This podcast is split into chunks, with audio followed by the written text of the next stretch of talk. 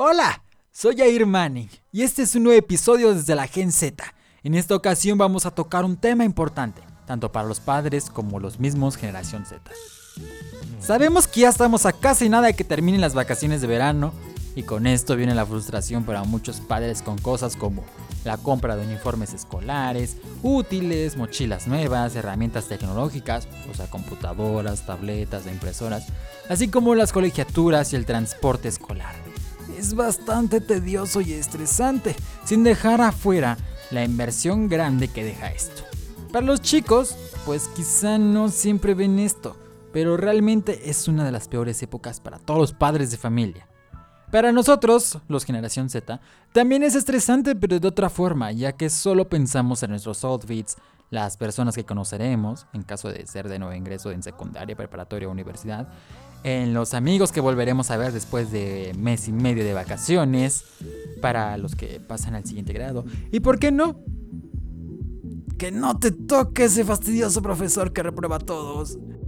Es estresante esta temporada en especial. Así que te daré unos tips a ti papá a ti amigo generación Z para hacer más ligera la carga en estas fechas.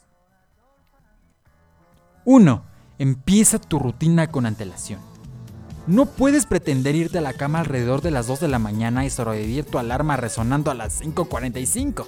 Así que aproximadamente una semana antes de que empieces clases, vete a la cama a una hora razonable y levántate temprano. Eso es mucho mejor que tener que empezar el día con 10 tazas de chocolate o café encima. 2. Haz una lista de tareas pendientes. Haz una lista de todo lo que necesitas comprar y todo lo que necesitas hacer. Te sentirás más realizado y capaz de luchar contra los abusos de algunos vendedores. Todo por comprar a última hora. 3. Prepárate la noche anterior. Si te pareces en algo a mí, probablemente necesites una hora por las noches para encontrar lo que vas a llevar. En vez de eso, elige tu ropa y prepara tus cosas la noche anterior. Eso te ahorrará mucho tiempo por la mañana, así que podrás dormir más o incluso desayunar dos veces. ¿Cómo no? Desayuna. En serio. Come todos los días. Eso te dará energía y concentración que necesitas a lo largo del día. Recuerda, tu cerebro necesita combustible, igual que un coche. En este caso, la energía que brinda es el desayuno. 5. Planifica tu ruta. Esto aplica para los padres o para ti amigo que ya tienes un vehículo. Vas a ir conduciendo, caminando en transporte público. Asegúrate de planificarlo para tener por lo menos la oportunidad de llegar a tiempo. Y asegúrate de que llevas contigo tus dispositivos en los que estén completamente cargados. No hay nada peor que quedarse sin batería en el smartphone de camino a la escuela, a la universidad o olvidar tus auriculares en casa y tener que escuchar a tu vecino del asiento hablando en voz alta por teléfono a las 6 de la mañana. 6. Planifica tu horario, comprueba tu horario. Si es que ya lo tienes, porque hay personas que les dan el horario después de que ya entraron. Y bueno, intenta imaginar cuánto tiempo te lleva ir de clase en clase. Si tienes tiempo, haz un ensayo, especialmente si vas a una escuela grande, y eso evitará que te pierdas o que entres por equivocación en otra clase teniendo que dar una excusa torpe. Y si tienes salón único, pues trata de llegar temprano, ya que los profesores no siempre perdonan las llegadas tarde. 7. Queda bien con el profesor. Tampoco es para que le vayas a lavar las botas, ¿eh? pero pues, como digo, no te estoy diciendo que te sientes hasta adelante y todos los días lleves una manzana. Solo tienes que causar buena impresión. No te saltes las clases, esfuérzate por entregar los trabajos a tiempo y no llegues tarde. De esta manera, te respetará y será más probable que te ayude a comprender mejor la materia y te amplíe el plazo de entrega para ese trabajo que no puedes acabar a tiempo. 8. Haz amigos, conserva tus viejas amistades, pero haz un esfuerzo por hacer nuevos amigos. Acude a eventos sociales, a ferias escolares de bienvenida, ingresa, ingresa a algún club que, que concuerde bien con tus intereses y esto te pondrá en contacto con gente afín a ti. También podrás encontrar un compañero de estudios que cuente todo sobre los profesores, las clases y todo lo demás. Su información de primera mano como persona que ya ha pasado por ello tendrá un valor incalculable. Los amigos, como hemos dicho antes, son los que hacen experiencia estudiantil lo que sea más especial, así que no te lo pierdas. 9. No te pases de tu presupuesto. Después de todo, todavía eres estudiante. Así que hasta que no empieces a trabajar, no enloquezcas con los aperitivos de la cafetería o gastándotelo todo cuando salga los fines de semana con los amigos. Haz un presupuesto y ciñete a él. 10. Reinvéntate. Este es el momento de crecer profesionalmente y conocer mejor para convertirte de verdad en la increíble persona que siempre quisiste ser. Plantéate los retos de todas las maneras posibles y no te rindas ante la presión de tus compañeros. La gente te respetará más si sigues siendo fiel a ti mismo. Así que no trates de quedar bien con los demás porque vas a terminar muy mal. Recuerda que tu tiempo en la escuela es la mejor época de tu vida. Todo el mundo puede dar fe de que no importa cuánto, cuánto digas que odiabas la época de estudiante, siempre echarás de menos después de que acabe. Y te lo digo yo que llevo dos años de vacaciones a la escuela. Y no tocaré ese tema en especial. Ahora vamos con un tema bastante fuerte, pero es la triste realidad de la Ciudad de México. Las prepas más peligrosas de la Ciudad de México. No es por espantarte, si es que te quedas. O vas a una de estas que nombraré a continuación. Pero es importante que siempre te mantengas alerta.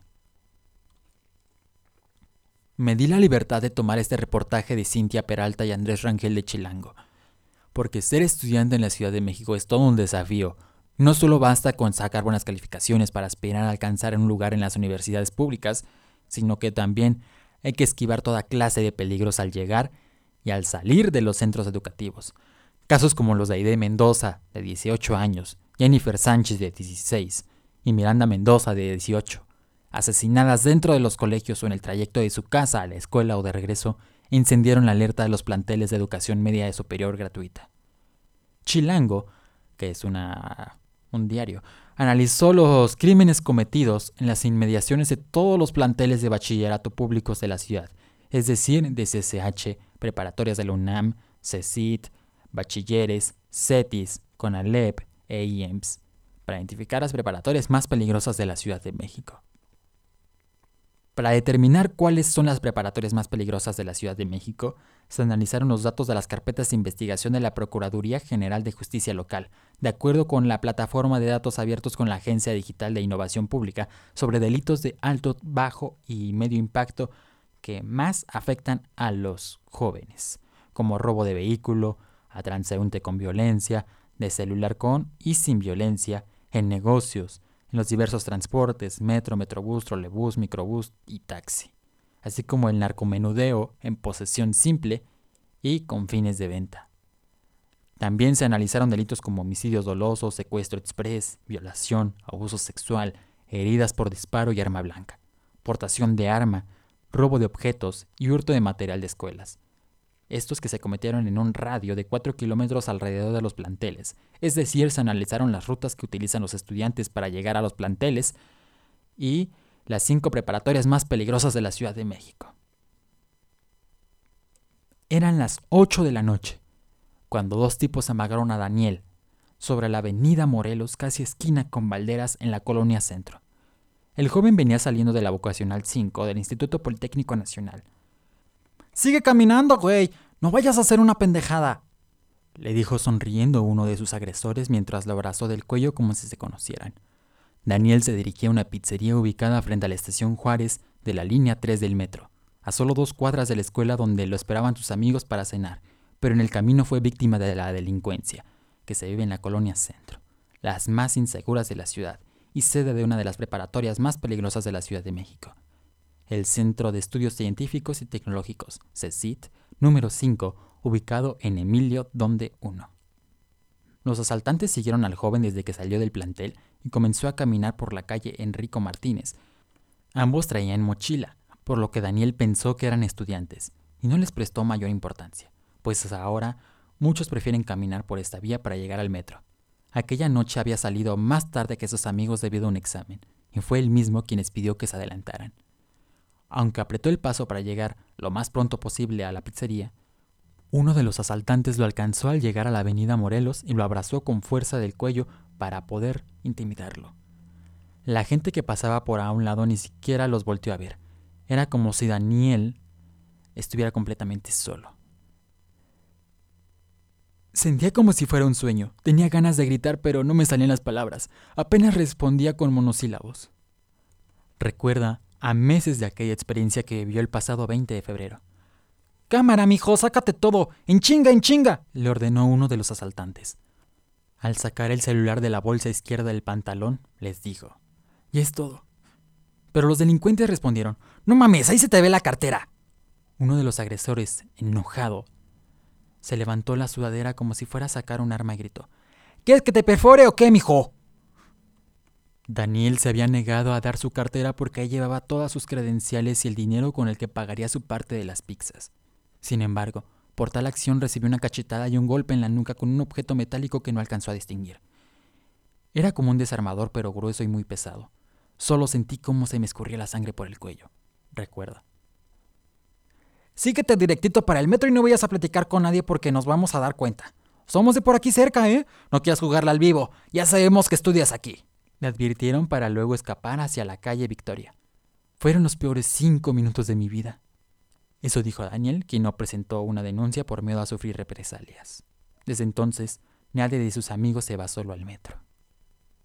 El CECIT 5 es una de las preparatorias más peligrosas de la Ciudad de México ya que durante 2018 y hasta abril de 2019 se cometieron 7.592 de los delitos analizados por Chilango en las colonias Centro, Tabacalera, Juárez y Doctores, que rodean ese plantel educativo.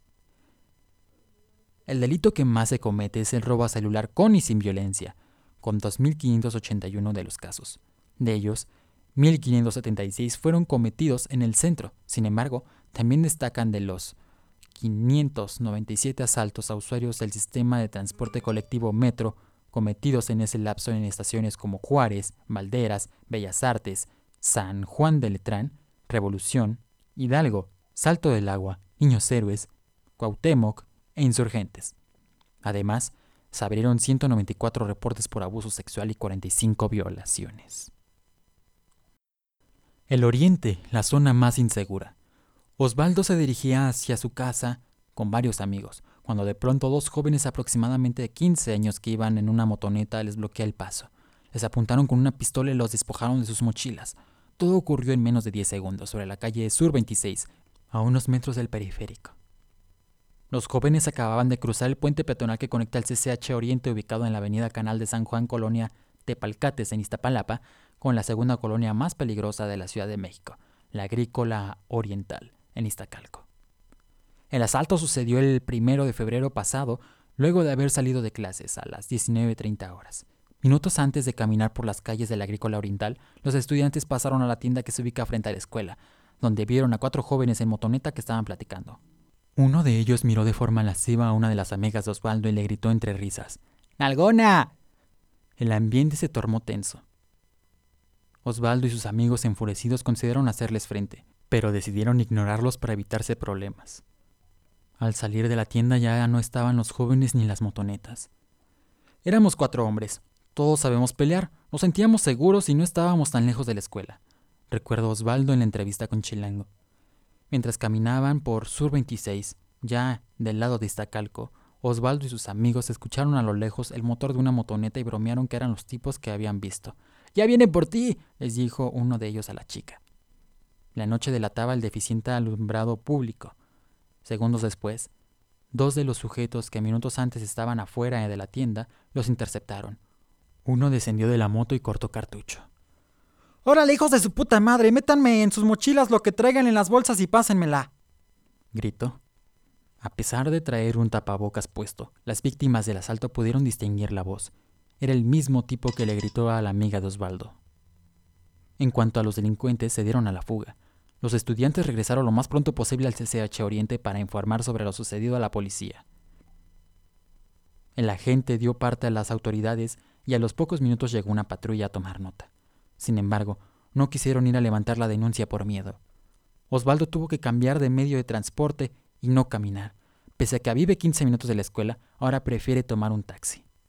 Luego del asesinato de Aide Mendoza en el CCH Oriente, donde recibió un balazo mientras tomaba clase el pasado 29 de abril, las autoridades del Colegio de Ciencias y Humanidades publicaron en la Gaceta Escolar un manual de acciones de seguridad que se aplicará en los cinco colegios. El documento integra un protocolo de violencia en el interior del plantel y explica que si un estudiante es agredido, deberá ser acompañado al Ministerio Público para abrir una carpeta de investigación, y la escuela deberá dar seguimiento e informar a la Comisión Local de Seguridad. Sin embargo, el manual carece de protocolo de acción sobre violencia al exterior e inmediaciones del plantel. En el asalto que sufrieron Osvaldo y sus amigos, no se informó a la escuela. Además, el manual de seguridad del CCH Oriente cuenta con un mapa con los senderos más utilizados por los alumnos, siendo el más riesgoso, pero más utilizado, el que va desde Tezoncle hasta Calzada General Ignacio Zaragoza, pasando por Sur 26, donde saltaron a Osvaldo, y llegando a la estación del metro Canal de San Juan. Los otros dos senderos más utilizados por los alumnos es el de Avenida Universidad y Avenida Telecomunicaciones hasta Calzada General Ignacio Zaragoza, y que va de la Avenida Universidad hasta Rojo Gómez sobre Sur 24.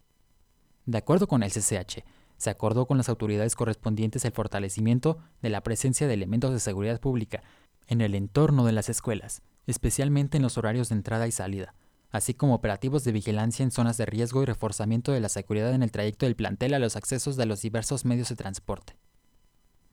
Durante 2018 y hasta abril de 2019, en la periferia del CCH Oriente ocurrieron 2.552 de los casos analizados por Chilango en las colonias de Palcates, Reforma Educativa, Ejército Constitucionalista, Chinampac de Juárez y las leyes de reforma tercera sección en Iztapalapa, así como en la agrícola oriental en Iztacalco.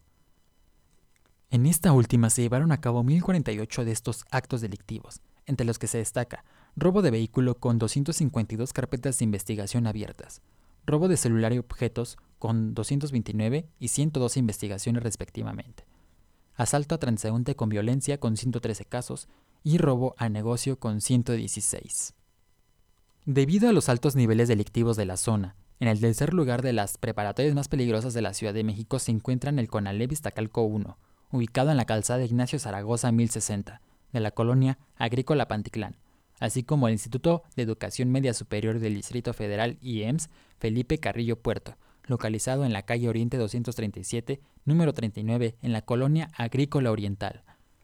Ambos planteles están a cinco cuadras de distancia, separados solamente por la calzada Ignacio Zaragoza y en medio de la estación agrícola oriental por el metro, por las que empatan los resultados. ¿Se siente de o qué, padre? escuchó Alberto cuando pasaba por afuera de las unidades departamentales en la calle Oriente 237 entre Sur 4 e Ignacio Zaragoza, en la colonia agrícola oriental, a unos metros de su escuela, el IEMS Iztacalco. A ver, vente para acá, le ordenó la misma voz. Se trataba de un joven de aproximadamente 18 años y unos 60 de estatura, quien arrinconó al joven entre dos automóviles estacionados. ¿Qué te me quedas viendo, puto? Agáchate la cabeza y saque todo de la mochila, pero la de allá. La mochila de Alberto era nueva, igual que su chamarra que le había costado 900 pesos, y que tuvo que dárselas a aquel joven asaltante, quien de inmediato se las puso. En ellas, el estudiante llevaba su celular, cartera, una tablet, libretas y plumas nuevas. También lo despojaron de su reloj y una pulsera de plata. Ya ábrate, carnal, sin voltear porque te pego un tiro. Síguete como ibas, dijo el asaltante, señalando en dirección hacia la calle Sur 4. Tan pronto como fue posible, el delincuente se metió entre las unidades departamentales. Alberto de inmediato corrió a pedir ayuda a uno de los comerciantes de un puesto de comida a la de la esquina, quienes le ofrecieron llamar desde su teléfono a sus familiares o a la policía. Si ya sabes cómo está el pedo, ¿para qué te arriesgas pasando por ahí solito? le dijo uno de los clientes.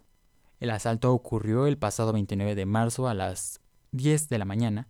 Varios estudiantes de la misma escuela confesaron que, sobre todo, los viernes son los días en los que más se sienten inseguros, pues es cuando más gente sale de dichas unidades donde la policía ni siquiera entra.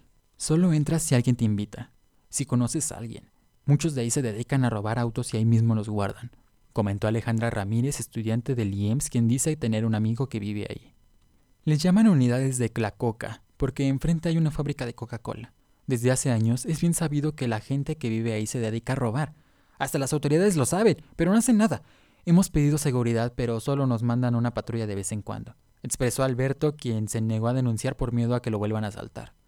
Siempre están ahí fuera varios tipos y me gritan mi nombre para intimidarme cuando paso.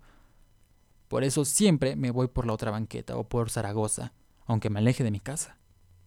En las colonias Agrícola Oriental y Agrícola Panticlán, que rodean estos dos planteles, se abrieron 2.191 carpetas de investigación por los delitos analizados por Chilango, entre los que destacan 595 hurtos de celular, 175 indagaciones por robo a pasajeros del metro, 216 asaltos a transeúnte con violencia, 185 robos de objetos, 61 abusos sexuales y 40 carpetas por narcomenudeo en posesión simple.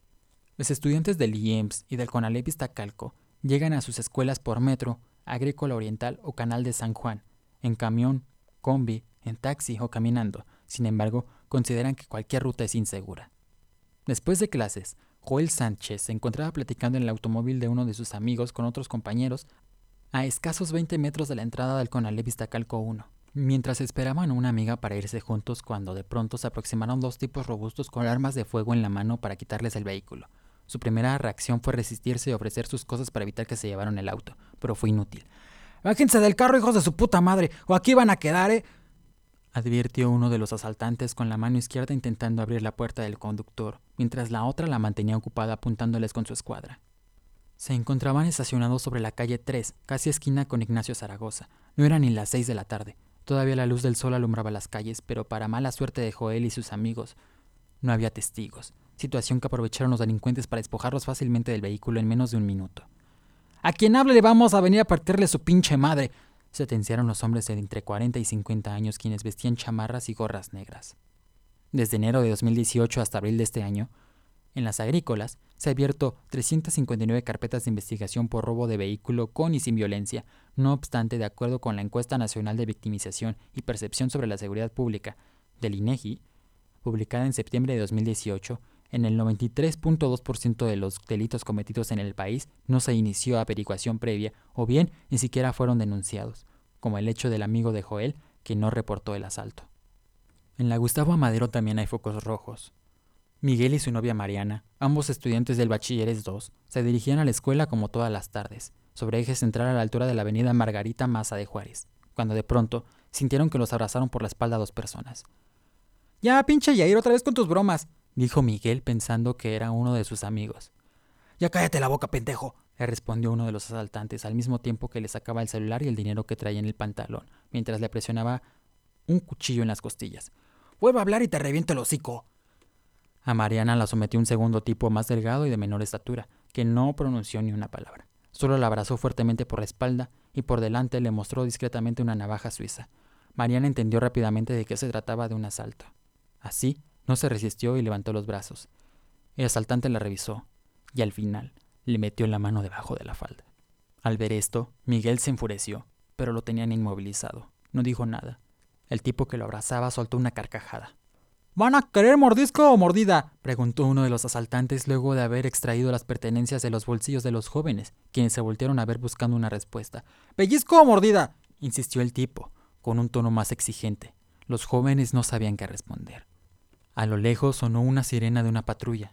Los asaltantes corrieron sobre la calle eje central y abordaron un camión con dirección al metro La Raza.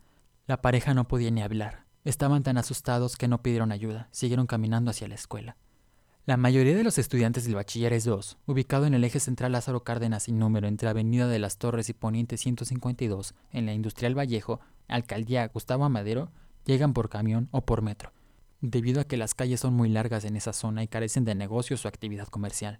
Sin embargo, que el centro educativo no esté ubicado en una zona industrial tampoco es garantía de seguridad. Del otro lado de la ciudad, en Iztapalapa, se localiza el Colegio de Bachilleres Plantel 6, otra de las preparatorias más peligrosas de la Ciudad de México. A pesar de que está rodeada por casas, negocios y puestos, la delincuencia es imparable. El Bachiller 6 de Iztapalapa ocupa el cuarto lugar de las preparatorias más peligrosas de la Ciudad de México, al concentrar 1.851 carpetas de investigación abiertas por los delitos analizados, los crímenes se cometieron en las colonias Unidad Vicente Guerrero, Constitución de 1917, Ampliación Zona Urbana Ejidal, Santa María Azcahuacán, Santa Cruz Mellehualco y Renovación. En tanto, el plantel 2 de la Gustavo Madero quedó en quinto lugar de las preparatorias más peligrosas de la Ciudad de México, al registrar 1.463 carpetas por delitos cometidos en la nueva Industrial Vallejo, Industrial, Lindavista, Magdalena de las Salinas, San Bartolo Atepehuacán y Nuevo Vallejo. Otra de las preparatorias más peligrosas de la Ciudad de México son el Conalep Iztapalapa 1, ubicado en Avenida Yucatán 25, Colonia San Sebastián,